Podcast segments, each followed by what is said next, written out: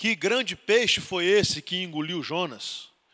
Como foi que uma árvore pôde nascer num dia e, é, e morrer no outro? Como uma cidade inteira se converteu de uma só vez? Eu não vou me ater a esses detalhes. São detalhes de importância menor. E quando nós damos muita importância a esses detalhes, é, nós somos desviados, né? nós nos distraímos daquilo que há de mais importante no livro de Jonas. O que há de fundamental, que nós não podemos perder de maneira nenhuma como aplicação nas nossas vidas. Então, nós vamos abrir a palavra no livro de Jonas. Você vai abrir a sua Bíblia. É, é óbvio que nós vamos ficar com a Bíblia aberta o tempo todo da mensagem, porque é uma história, é uma história curta. Uma história de quatro capítulos que tem detalhes muito importantes pra, para as nossas vidas. E eu quero tentar é, dissecar esses detalhes. Naturalmente que não será possível todo o conteúdo, porque é um livro profundo, mas nós queremos focar em alguns dos detalhes de grande importância do livro de Jonas, para que juntos possamos ter um tempo precioso de, de aprendizado, de, de comunhão com a palavra de Deus e, naturalmente, de lições para as nossas vidas. Então, todo mundo com a Bíblia aberta. Se você não está com a Bíblia, alguém pode chegar aí do seu lado. Se você tem a sua Bíblia no, no, no, no seu smartphone, por favor, saia do Facebook, do WhatsApp, isso não vai te ajudar em nada agora, e vá para a Bíblia. Você tem a Bíblia aí no seu smartphone, se não tem, deveria ter, né? mas eu quero é que você tenha um contato agora com o texto bíblico, a importância do texto, da história, que é de valor inestimável. O texto começa assim: a palavra do Senhor veio a Jonas, filho de Amitai, com esta ordem: Vá depressa à grande cidade de Nínive e pregue contra ela, porque a sua maldade subiu até a minha presença. Mas Jonas fugiu da presença do Senhor, dirigindo-se para Tarsis. Desceu à cidade de Jope, onde encontrou um navio que se destinava àquele porto. Depois de pagar a passagem, embarcou para Tarsis para fugir do Senhor. O Senhor, porém, fez soprar um forte vento sobre o mar e caiu uma tempestade tão violenta que o barco ameaçava arrebentar-se. Todos os marinheiros ficaram com medo e cada um clamava ao seu próprio Deus e atiraram as cargas ao mar para tornar o navio mais leve. Enquanto isso, Jonas, que tinha descido ao porão e se deitara, dormia profundamente. O capitão dirigiu-se a ele e disse: Como pode você ficar aí dormindo?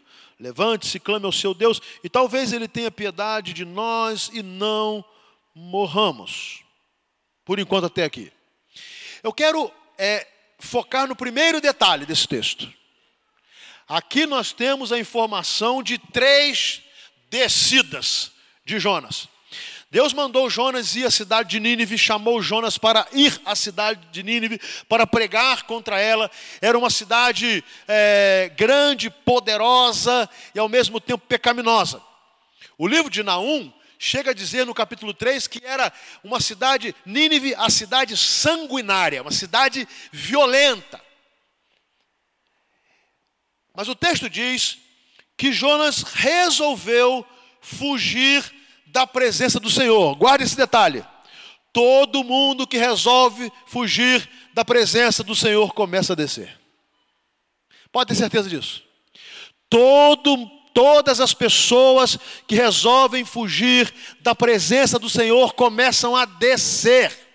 E o texto diz que, primeira, primeira descida, Jonas desceu à cidade de Jope. Jope, uma cidade à beira-mar, uma cidade portuária.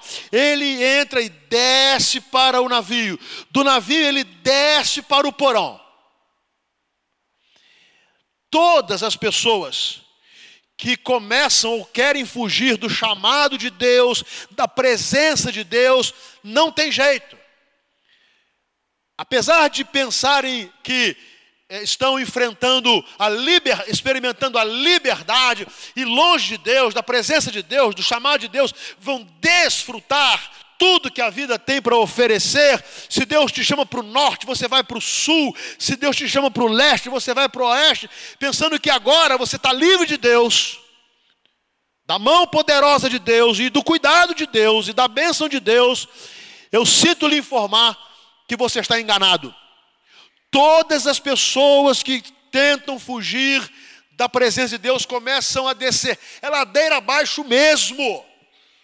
É uma vida que poderia estar num patamar muito mais elevado.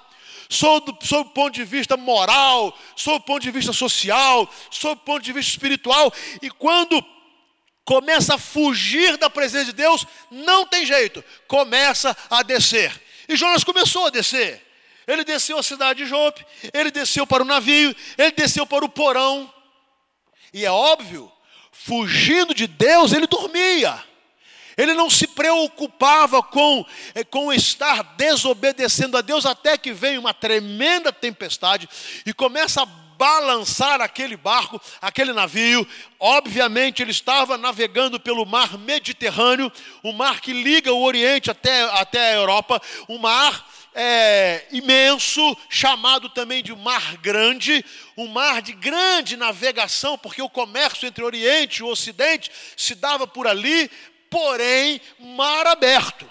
E mar aberto é muito suscetível a grandes tempestades, e os, é, as ondas são, são imensas, e o texto diz que caiu uma tempestade, e a coisa era tão assustadora, que os marinheiros pensavam que havia chegado a hora da morte. E chama a atenção, porque o capitão do navio encontra Jonas dormindo e fala assim: Como é que você pode estar dormindo? Se nós estamos a ponto de morrer. É assim mesmo. Todas as pessoas que têm o conhecimento de Deus e que tiveram contato com Deus e começam a fugir da presença de Deus, começam a descer, começam a cair e nem se dão conta da destruição que se aproxima. Bom, um outro detalhe desse texto importante são os marinheiros, porque a primeira informação que nós temos deles é que eles tinham fé, eles tinham os seus deuses, e o texto diz no versículo, no versículo 7 em diante: Então os marinheiros combinaram entre si: Vamos lançar sortes para descobrir quem é o responsável por esta desgraça que se abateu sobre nós. Lançaram sortes e caíram sobre, sobre é, Jonas, e por isso é, e perguntaram: Diga-nos quem é o responsável por esta calamidade, qual é a sua profissão, de onde você vem, qual é a sua terra, a que povo você pertence. Então ele respondeu: Jonas, eu sou hebreu, adorador do Senhor, o Deus dos céus, que fez o mar e a terra. Então os homens ficaram apavorados e perguntaram: O que foi que você fez? Pois sabiam que Jonas estava fugindo do Senhor, porque ele é, lá lhes tinha dito. O texto vai dizer no versículo 15 que os marinheiros ficaram com medo e cada um começou a clamar o seu próprio Deus. É assim mesmo. As pessoas que não querem saber de Deus, não acreditam em Deus, zombam de Deus, desprezam, fazem isso até o desespero. Até a hora do desespero. Quando o desespero chega, aí elas começam a recorrer às suas divindades, aos seus deuses, seja lá quem for. Mas quando o controle de suas vidas sai de suas mãos, eles começam é sintomático. É sintomático. E aqui os marinheiros demonstram que tinham fé. Eles não sabiam quem era o Deus verdadeiro. Eles não conheciam o Deus de Jonas, mas eles tinham fé. E eles queriam, quiseram se apegar a alguma divindade, aos deuses pagãos, quem sabe a, a, a, ao Thor, o Deus do trovão, ao Deus dos mares, ao Deus do sol. A Bíblia não diz, mas eles começaram a orar e a clamar aos seus deuses. E é óbvio que os falsos deuses não poderiam fazer nada. Então eles lançam sortes e, vão, e a sorte cai sobre Jonas, e eles perguntam a Jonas o que, que tinha acontecido, e Jonas fala. Jonas vai, abre o seu coração e diz: Eu sou hebreu, adorador do Senhor, o Deus dos céus, que fez o mar e a terra. Ponto.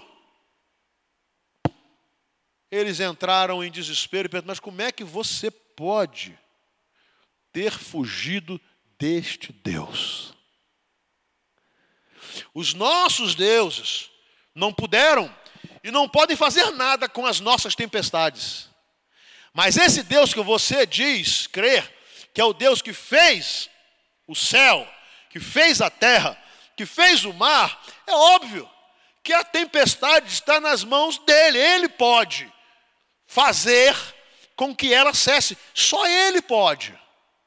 Então é impressionante que às vezes há pagãos que têm mais sensibilidade espiritual do que crentes. Ou pelo menos do que pessoas que dizem ter fé em Deus. Eles foram mais sensíveis, eles tiveram um discernimento maior, eles tiveram uma capacidade de compreender o que estava acontecendo, e eles então começaram a dizer: Jonas, como é que você pode ter feito isso, ter fugido da presença do seu Deus? Sabe? Às vezes você é um crente de Jesus, está vivendo no pecado e tem muito incrédulo falando assim: como é que você pode ter chegado a esse ponto? Como é que você pode ter caído? Como é que você pode estar aí nesse, nas drogas? Como é que você pode estar no vício? Como é que você pode estar na imoralidade? Eu estou, porque eu já sou uma pessoa perdida, eu não tenho fé em Deus, eu não creio em nada, mas você não. Foi o que Jonas ouviu. Bom, é interessante que só tinha uma solução tirar o peso do navio. Eles começaram a jogar tudo fora, tudo. Interessante isso, né? O que, que tinha nesse navio, nós não sabemos, mas eram mercadores. Ali tinha bens, ali tinha negócio, ali tinha mercadoria para ser trocada por dinheiro, ali tinha dinheiro para ser negociado no mercado, ali tinha é, confiança, ali tinha esperança de lucro, ali tinha esperança de ganho. Mas, meu amigo, na hora que a morte bate a porta, todos se esquecem disso. E eles começaram a lançar fora, jogar no mar. E eu fico imaginando, eles devem ter jogado no mar muita mercadoria. Não sei, quem sabe as tapeçarias orientais, não é verdade? Quem sabe ouro e prata, mas eles começaram a se desfazer porque de nada adiantaria aquilo. Sabe esse monte de bugiganga que nós adquirimos e achamos que são coisas fundamentais, sem as quais nós não conseguiríamos viver? Quando o desespero chega, nós concluímos que elas não podem nada. E eles começaram a jogar fora. Bom, jogaram tudo fora, mas não adiantou. E estava o mar batendo, e a água entrando. Aí só tinha um jeito só tinha Jonas para jogar fora. E é impressionante que Jonas diz, versículo 12: Peguem-me e joguem-me ao mar, e ele se acalmará, pois eu sei que é por minha causa que esta violenta tempestade caiu sobre vocês. Presta atenção, crente que foge de Deus não prejudica só a si mesmo, prejudica até os incrédulos. Crente que foge de Deus traz para si e a outros um afastamento da bênção de Deus. Mas Jonas cai em si e diz: Olha, só tem um jeito, me joguem no mar.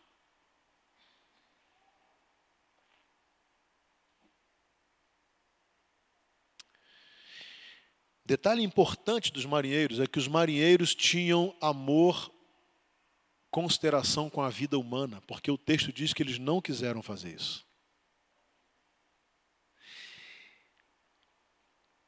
Versículo 3: Ao invés disso, os homens se esforçaram ao máximo para remar de volta à terra. Não, não, não. Nós não vamos jogar esse camarada é, ao mar. Nós não vamos ceifar a vida dele, nós não vamos desperdiçar essa vida, nós não queremos ser responsáveis pela morte desse homem, apesar dele ser a causa do nosso medo e do nosso perigo. Não, vamos remar e vamos remar. E eles tentaram até que ficaram exaustos e eles não conseguiram. E quando não conseguiram, o texto diz que eles clamaram ao Senhor: Senhor, nós suplicamos, não nos deixe morrer por tirar a tirar, tirarmos a vida deste homem. Não caia sobre nós a culpa de matar um homem inocente, porque tu, ó Senhor, fizeste o que desejas. E em seguida pegaram Jonas, lançaram no mar enfurecido, e este se aquietou. E tomados de grande temor do Senhor ao Senhor, os homens lhe ofereceram sacrifício e se comprometeram por meio de votos. E o Senhor fez com que um grande peixe engolisse Jonas, e ele ficou dentro do peixe três dias e três noites. Terceiro detalhe é que o texto nos demonstra a conversão dos marinheiros, enquanto o crente era jogado fora. Que impressionante. Foi preciso jogar o crente fora para os marinheiros se renderem a Deus. É a força do mau testemunho. Meus irmãos, tem muita gente que não aceita Jesus por causa do mau testemunho dos crentes. Que não se entrega a Jesus porque não vê naqueles que professam o nome de Jesus uma ação condizente com a fé que professam. Então eles preferem é, não crer, ignorar, até que lançaram Jonas para fora lançaram o mau testemunho para fora, lançaram a infidelidade fora, lançaram a desobediência fora e viram a ação de Deus. O mar se acalmou e eles adoraram não mais aos seus falsos deuses que não puderam fazer nada, mas adoraram ao Deus que Jonas anunciara depois de descoberto. Que até então ninguém sabia que Jonas era servo do Deus Altíssimo. Muito bem. O texto continua dizendo que Jonas é lançado ao mar, um grande peixe, alguns há traduções que dizem ser um monstro marinho, e engole Jonas. E aí, as pessoas que, que não querem tratar das coisas sérias, ficam brincando de, de sábios, que peixe foi esse? É possível, não é possível? Teria podido, não teria podido? Ficam fazendo esse jogo de, de falsa intelectualidade para poder é, fugir do que a história quer ensinar. Então cria-se uma, uma, uma, uma, uma história em volta da história para poder criar tumulto, e aí você desvia o seu pensamento que é importante. Se era baleia, se não era baleia, se era um monstro, se não era um monstro, isso não tem a menor importância. O fato é, é que Jonas desce mais uma vez. Agora ele desce para o fundo do mar, para o ventre de um grande peixe. Percebe? Quem foge da presença do Senhor vai descer. Quem foge arrogantemente da presença de Deus vai descer. Não tem jeito. E aí, todo o diálogo do capítulo 2 se dá com um homem destruído, esquecido, num mundo escuro, sem nem, ninguém para socorrer e para ouvir, e ninguém para tirá-lo de lá. E eu destaco algumas expressões do capítulo 2. Olha, o versículo 3 diz: Jonas orando, Jogaste-me nas profundezas, no coração dos mares. Correntes formavam um turbilhão ao meu redor e todas as tuas ondas e vagas passaram sobre mim. Versículo 5: As águas agitadas me envolveram, o abismo me cercou. Versículo 6: Afundei, desci, até chegar aos fundamentos dos montes. Eu repito, quem escolhe fugir da presença de Deus vai descer. E Jonas chega a dizer que ele afundou tanto, ele afundou tanto, ele afundou tanto, e alguns afundam espiritualmente, outros afundam moralmente, perdem qualquer sentimento de moralidade, perdem respeito aos outros e a si, tomam o próprio corpo, que é templo do Espírito Santo, e oferece esse corpo ao pecado, à, à, à pornografia, a adultério, à fornicação, a todo tipo de podridão, de imundícia, vai descendo, vai descendo, vai descendo, aí perde o respeito, o respeito próprio, o respeito das pessoas, e vai descendo, e vai descendo, e estraga a vida, estraga a saúde, não consegue se formar, formar-se uma pessoa pessoa sadia, com uma boa formação espiritual, com uma boa formação profissional, porque vai descer mesmo. Vai até o fundo do abismo, e foi exatamente o que aconteceu com Jonas. Agora entra Deus na história. E essa é a notícia maravilhosa. Porque onde quando ninguém podia fazer nada mais por Jonas, nada. O final do versículo 6 vai dizer: Mas tu trouxeste a minha vida de volta da sepultura, ó Senhor meu Deus. O que essa história nos ensina é que não importa o quanto você já tenha descido, se você desceu de Jerusalém para Jope, Jerusalém é uma cidade de 800 metros mais ou menos acima do nível do mar, Jope uma cidade praiana. Se você desceu para dentro do navio, se você desceu para o porão do navio, se você desceu para o fundo do mar, se você desceu para o ventre do peixe, se você desceu para as profundezas do abismo, não importa.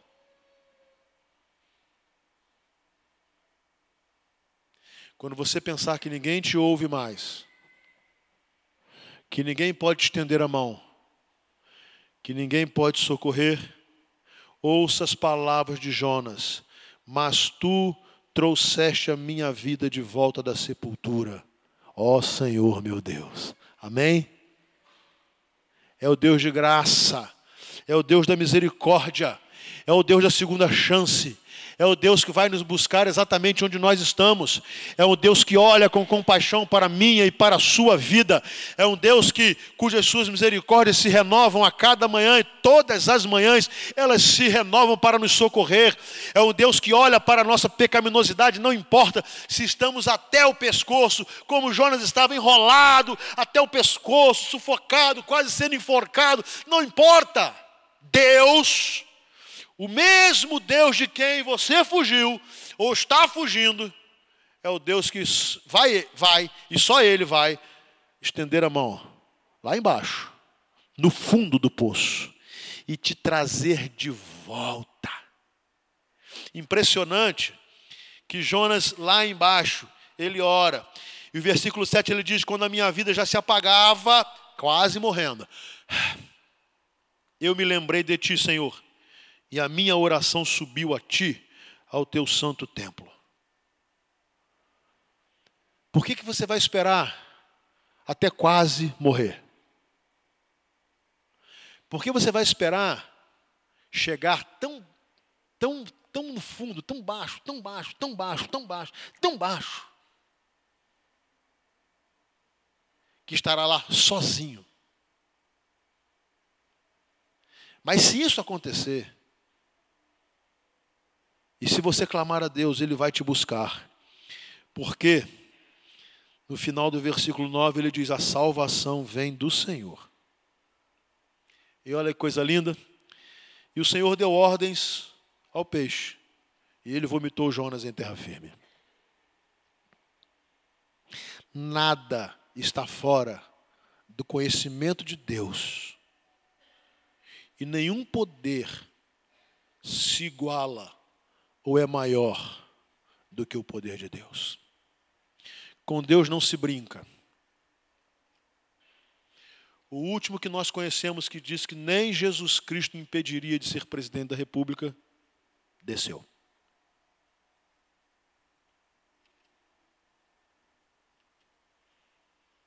Desceu. E não julgo o mérito da questão. Isso não me importa. Isso, isso me interessa tão pouco como me interessa que peixe era esse que havia engolido Jonas. Mas eu estou dizendo que quem foge e quem debocha e quem despreza Deus vai descer. Muito bem. Agora você imagina uma coisa, Darlene, a alegria do Jonas agora, que alívio. Uh, saí.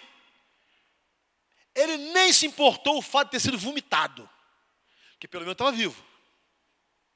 Valeu a pena fazer parte do vômito, porque ele estava vivo. Ele voltou à terra. Ele podia respirar tranquilamente. Ele foi lançado à areia da praia. ele foi lançado de volta à vida. E aí, ele correria o risco de fazer como muitos fazem. Quando o desespero vem, recorrem a Deus, oram a Deus, clamam a Deus, fazem votos, prometem. Aí, quando Deus dá a bênção, se esquecem de Deus. E talvez Jonas tenha pensado assim: bom, me livrei dessa. Ó, já não estou mais com os marinheiros, já não estou mais com o navio, não sei mais o que aconteceu, Deus me lançou na praia, estou livre de Deus. Aí, não sei nem se deu tempo de Jonas tomar um banho e se limpar, não sei. Mas eu sei que logo após o seu livramento, capítulo 3, a palavra do Senhor veio a Jonas pela segunda vez com esta ordem: Vá à grande cidade de Nínive e pregue contra ela a mensagem que eu lhe darei. Deus não desiste de você, meu querido. Ele quer usar a sua vida. Ele tira você até do vômito, se for preciso. Mas ele não tira você para você continuar a fugir dele. Ele o tira de lá. Ele chama de novo: vem cá. Eu tenho uma mensagem para você. Eu quero usar a sua vida. Eu tenho uma missão para você. E o melhor que você faz, Jonas, é me obedecer. Parece que você já percebeu que fugir de mim só faz você, só fez você descer, descer, descer, descer e descer. Bom, Deus vai lá e fala para ele assim: Jonas, meu amigo, se apronta e vai para a cidade de Nínive, porque eu quero você lá. E não era missão fácil, não, porque o capítulo 3 do livro de Naum fala isso: olha, ai da cidade sanguinária, repleta de fraudes e cheia de roubos, sempre fazendo as suas vítimas. Nínive era uma cidade violenta, corrupta, cruel. Colocava o Rio de Janeiro no bolso. Esta era a cidade de Nínive. Agora que interessante, Jonas se livra do fundo do mar e Deus manda ele para a boca do leão, porque tinha que ir para Nínive. E ele vai.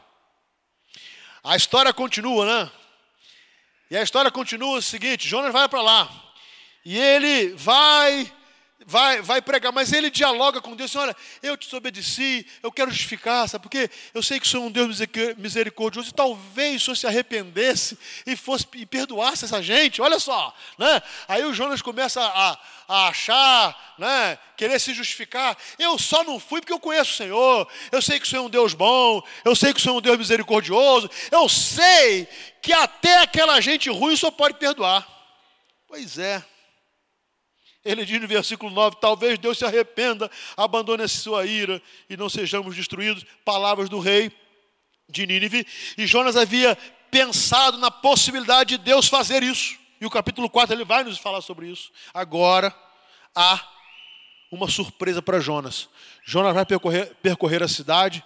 E o texto diz assim, no versículo 5 do capítulo 3: Os ninivitas creram em Deus.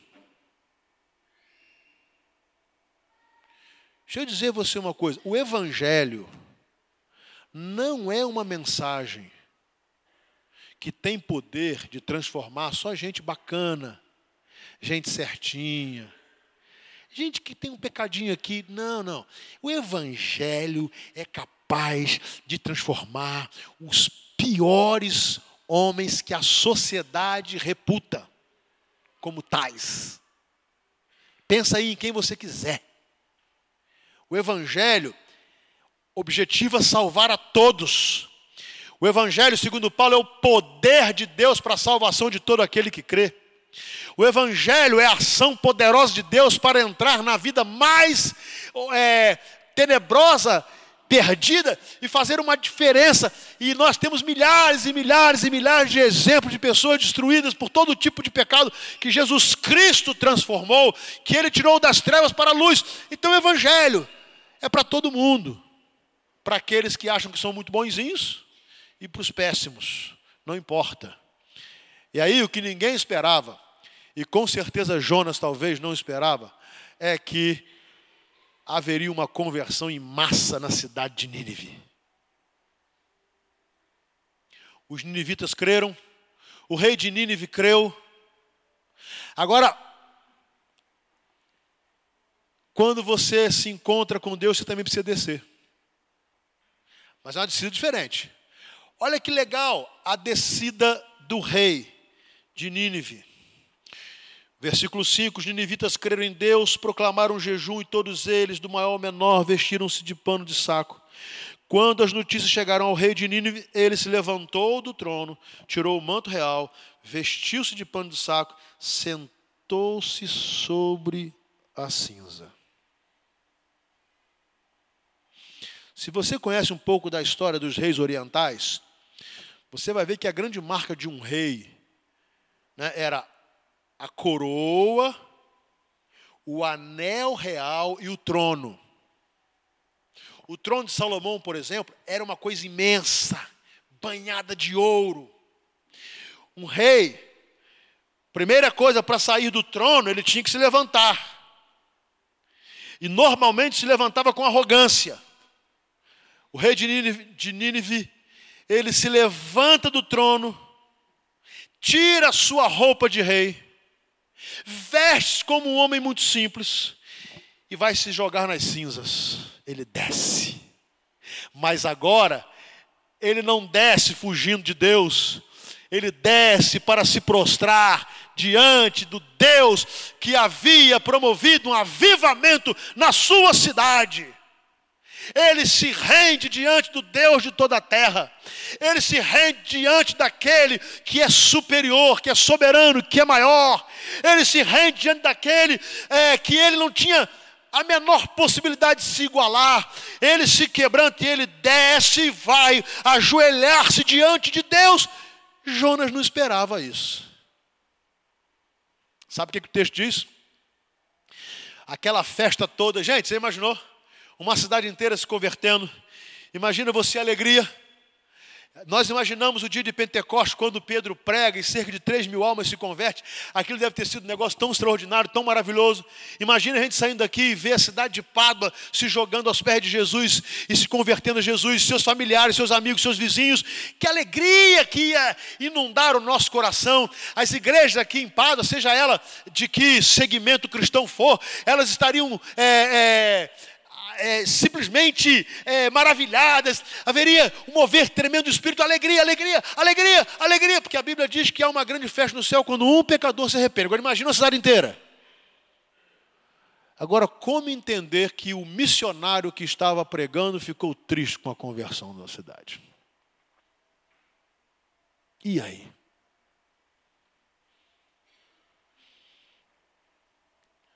Sabe quando você ver alguém que você não gosta se converter e vir para a sua igreja?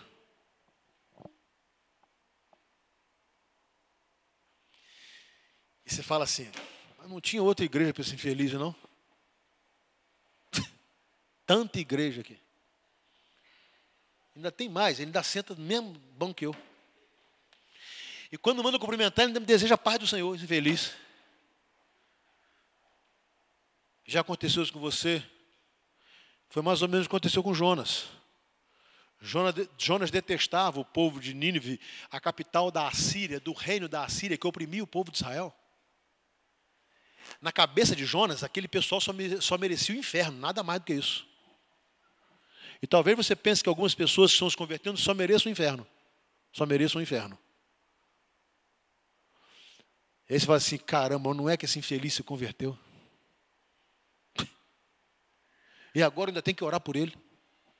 Ainda tem que chamá-lo de irmão. Ainda tem que lhe dar a paz do Senhor. E o que é pior, esse cara ainda vai morar no céu comigo. Parece incrível. Mas isso acontece.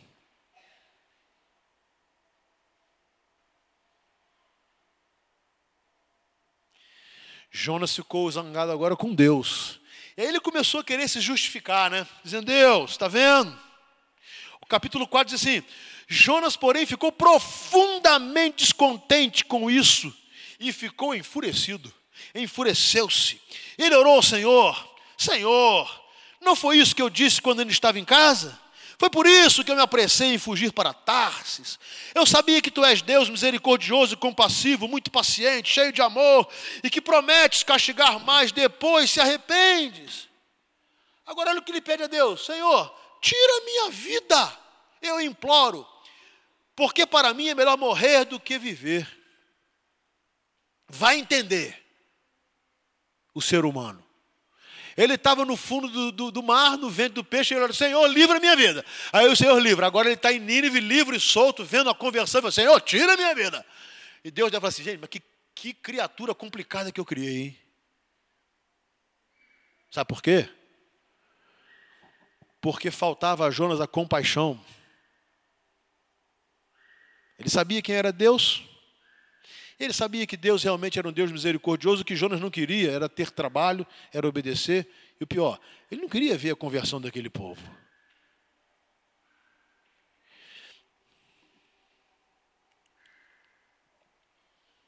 Deus vai fazer uma brincadeira com ele, coloca ele sentado fora da cidade, faz uma árvore crescer de uma hora para outra, ele fica todo feliz debaixo de uma sombra, tranquilo, a cidade está lá.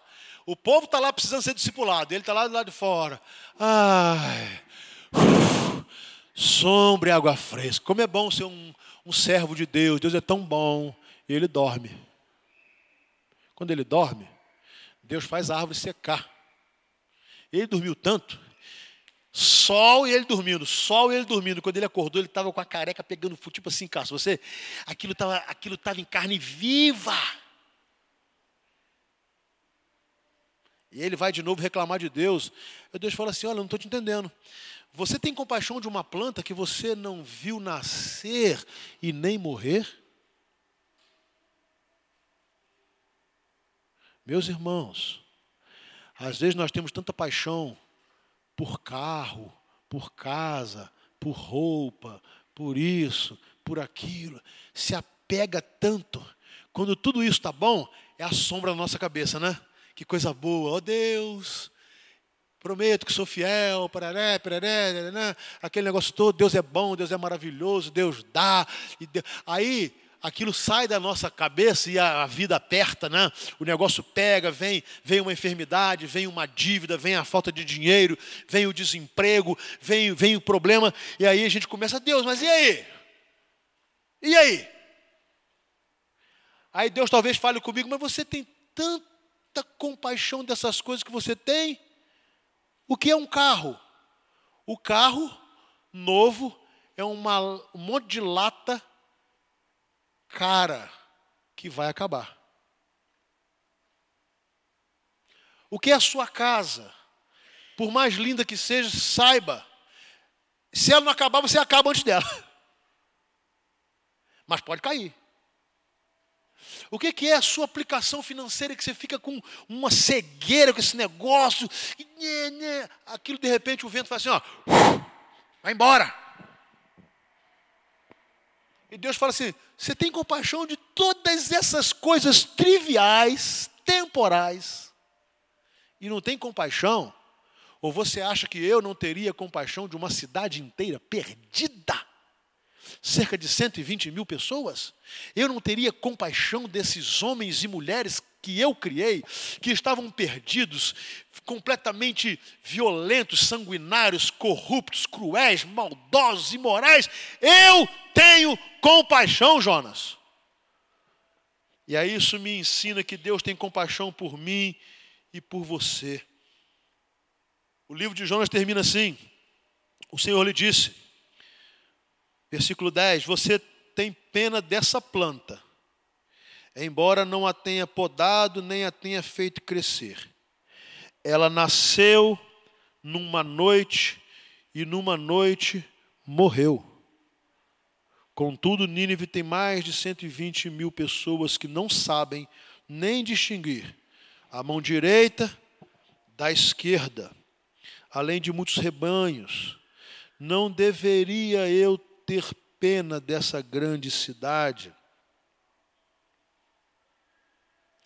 Mas o que eu acho mais lindo na história de Jonas, meus irmãos,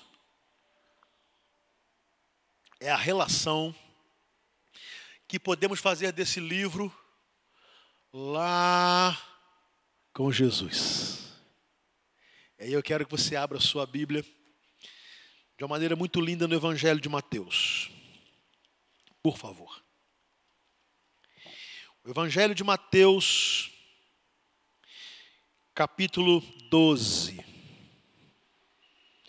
versículos de 38 a 41. Que coisa extraordinária! Dá para entender o propósito de Jonas, dá para entender. Capítulo 12, a partir do versículo 38, vai dizer assim: Então alguns dos fariseus e mestres da lei lhe disseram: Mestre, queremos ver um sinal milagroso feito por ti. Ele, Jesus, respondeu: Uma geração perversa e adúltera pede um sinal milagroso mas nenhum sinal lhe será dado, exceto o sinal do profeta Jonas. Pois assim como Jonas esteve três dias e três noites no ventre de um grande peixe, assim o filho do homem ficará três dias e três noites no coração da terra. Os homens de Nínive se levantarão no juízo contra esta geração e a condenarão pois eles se arrependeram com a pregação de Jonas. E agora está aqui o que é maior do que Jonas. Não se preocupe com que tipo, que tipo de peixe era esse. Não se preocupe com a impossibilidade disso acontecer. Deus pode todas as coisas. Não se preocupe com a história de uma planta que nasce num dia e no mesmo dia ela morre. Não se preocupe em imaginar ser possível uma cidade inteira se converter. Eu quero trazer você a Jesus.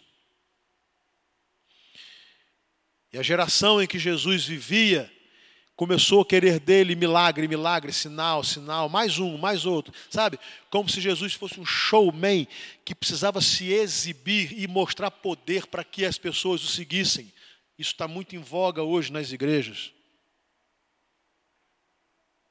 E Jesus falou assim: nenhum sinal lhe será feito. Nenhum. A não ser o do profeta Jonas. E ele vai fazer relação, o elo de ligação, o significado da profecia. Assim como Jonas esteve no ventre de um peixe, um grande peixe, durante três dias e três noites, assim eu, filho do homem, irei para o fundo da terra. Eu irei. Eu irei. E a geração de Nínive olhará para vocês de hoje e os julgará dizendo: Nós acreditamos em Jonas e vocês não acreditam em Jesus. Nós acreditamos na história de Jonas e vocês não acreditam no Filho de Deus. Nós acreditamos no profeta Jonas e na mensagem dele, e você não acredita naquele que é maior do que Jonas. Nós acreditamos num homem e vocês não acreditam no Filho de Deus. Mas eu quero terminar com a última descida. Jonas desceu, o rei de Nínive desceu, e agora eu quero mostrar a você também que Jesus desceu. Vamos ao texto de Filipenses capítulo 2, eu quero compreender, mostrar a diferença da descida de Jonas para a descida de Jesus. A descida de Jonas foi uma descida da desobediência. E eu repito que todas as pessoas que querem fugir de Deus irão descer.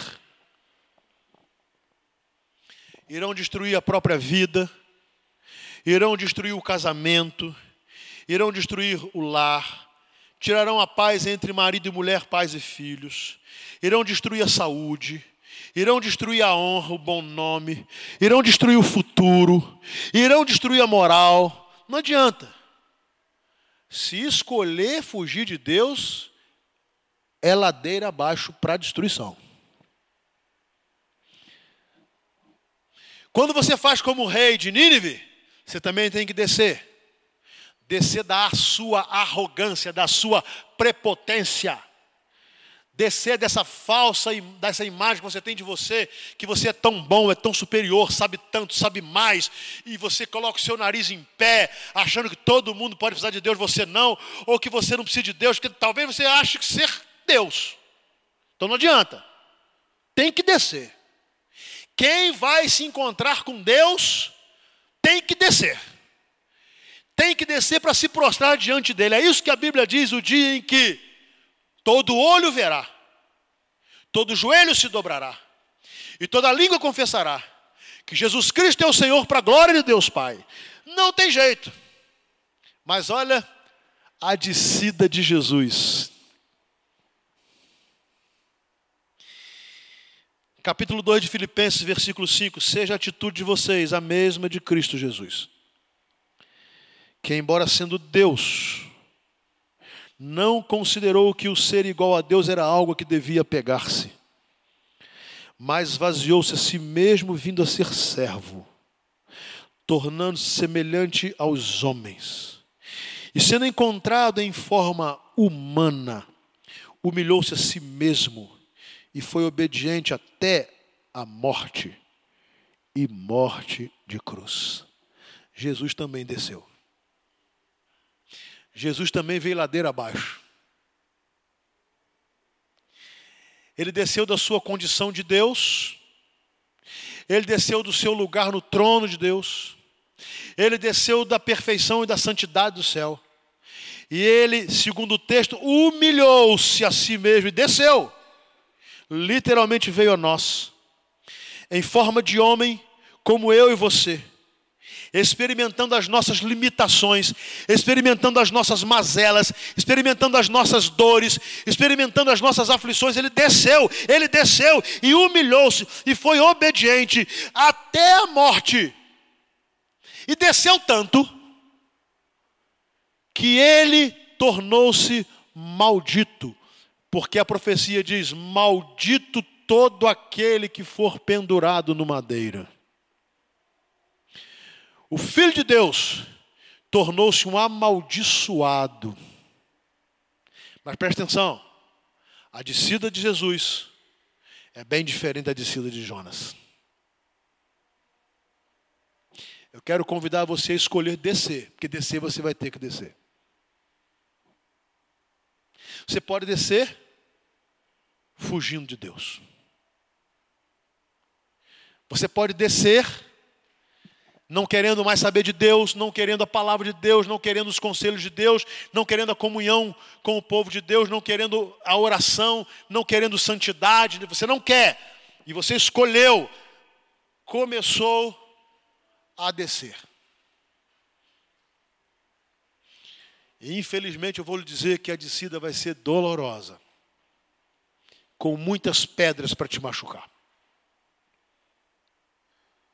Ou você pode aceitar aquele que desceu por você.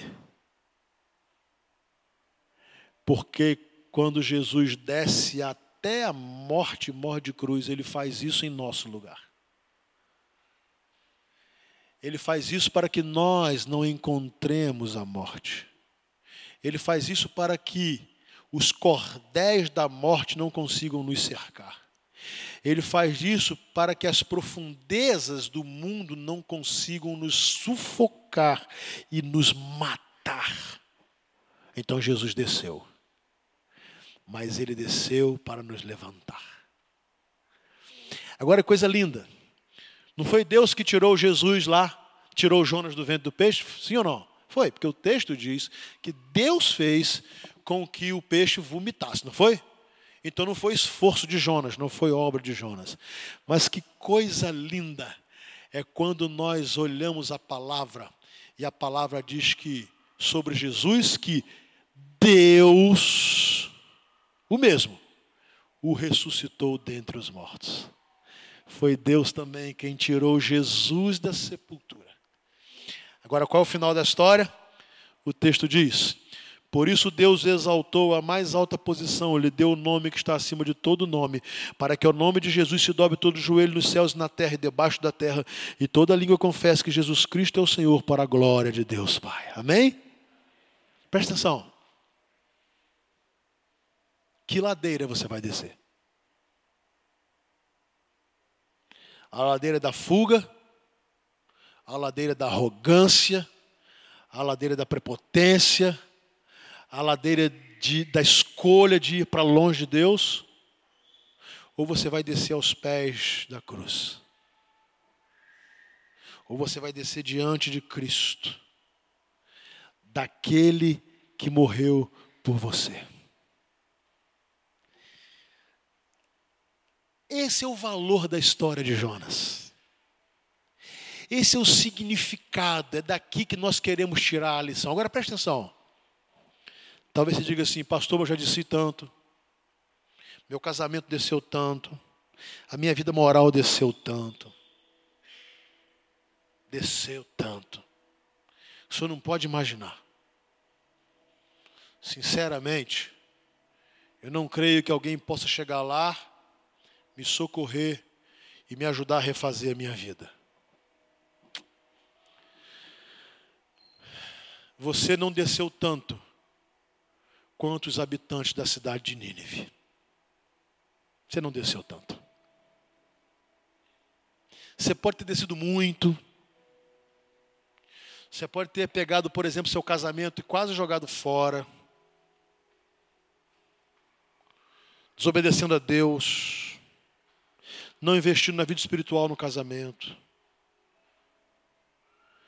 Mas você não chegou a descer tanto quanto os habitantes de Nínive. Talvez você fale assim: Deus, eu sou um adolescente ou um jovem que o senhor não tem nem ideia. Eh, pastor, o senhor não tem nem ideia o quanto eu já disse. O senhor não sabe o que vai na minha mente. O senhor não sabe o que está lá no fundo do meu quarto. O senhor não sabe o que eu tenho visto nas redes sociais. O senhor não sabe nada, não dá para o senhor saber. Eu não sei, mas uma coisa eu sei: você ainda não desceu tanto quanto os habitantes de Nínive. Talvez você fale assim, pastor, o senhor não sabe o que eu já fiz com o meu corpo. Eu entreguei o meu corpo ao pecado. Eu entreguei o meu corpo à podridão, à imoralidade. Eu entreguei o meu corpo à pornografia, eu entreguei o meu corpo a adultério, eu entreguei o meu corpo à fornicação, eu entreguei o meu corpo a todo tipo de depravação que o senhor possa imaginar. Eu não quero imaginar, mas eu posso te afirmar: você não desceu ainda tanto quanto os habitantes de Nínive.